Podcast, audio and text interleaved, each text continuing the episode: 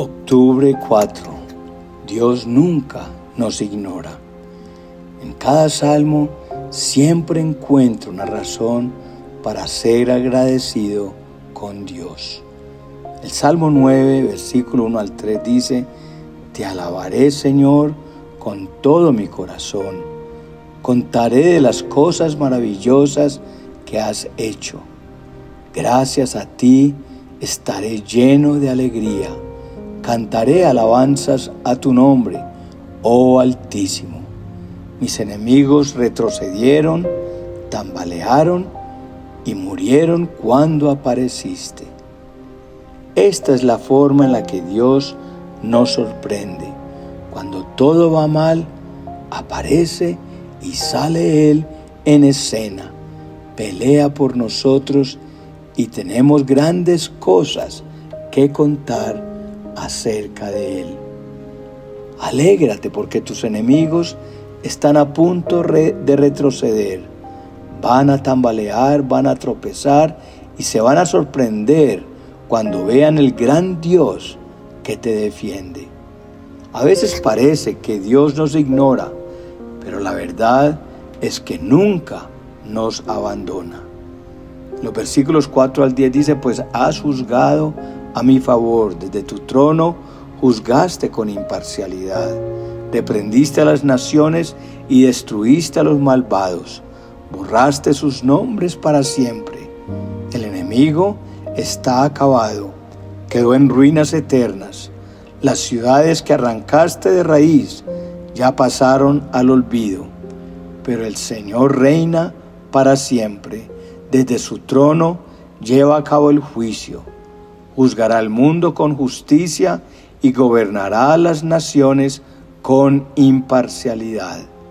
El Señor es un refugio para los oprimidos, un lugar seguro en tiempos difíciles. Los que conocen tu nombre confían en ti porque tú, oh Señor, no abandonas a los que te buscan.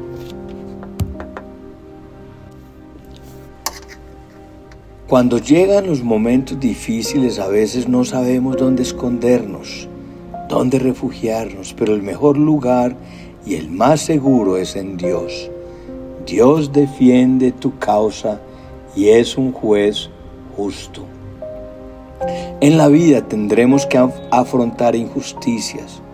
Podremos ser acusados falsamente o ser malentendidos. Podremos ser despreciados nuestras razones ignoradas. Sin embargo, Dios es quien pesa nuestras acciones, quien conoce nuestros corazones y quien nos dará el justo pago por cada acto. Así que no te preocupes por lo que piensan los demás de ti o por lo que o cómo te traten. Dios nunca nos dejará pase lo que pase versículos 13 al 20, Señor, ten misericordia de mí. Mira cómo me atormentan mis enemigos, arrebátame de las garras de la muerte, sálvame para que te alabe públicamente en las puertas de Jerusalén, para que me alegre porque me has rescatado. Las naciones han caído en el hoyo que cavaron para otros, sus propios pies quedaron atrapados en la trampa que tendieron. Al Señor lo conocen por su justicia. Los malvados son presos de sus propias acciones. Los malvados descenderán a la tumba. Este es el destino de las naciones que se olvidan de Dios. Pero aquellos que pasen necesidad no quedarán olvidados para siempre. Las, las esperanzas del pobre no siempre serán aplastadas. Levántate, oh Señor no permitas que simples mortales te desafíen. Juzga a las naciones, haz que tiemblen de miedo, oh Señor, que las naciones sepan que no son más que seres humanos. Siempre que estemos enfrentando obstáculos y estemos involucrados en conflictos con otras personas, pidamos la ayuda de Dios, pero lo primero y más importante es examinarnos a nosotros mismos, examinar nuestras motivaciones. Dios responde a nuestras oraciones y ve nuestro corazón.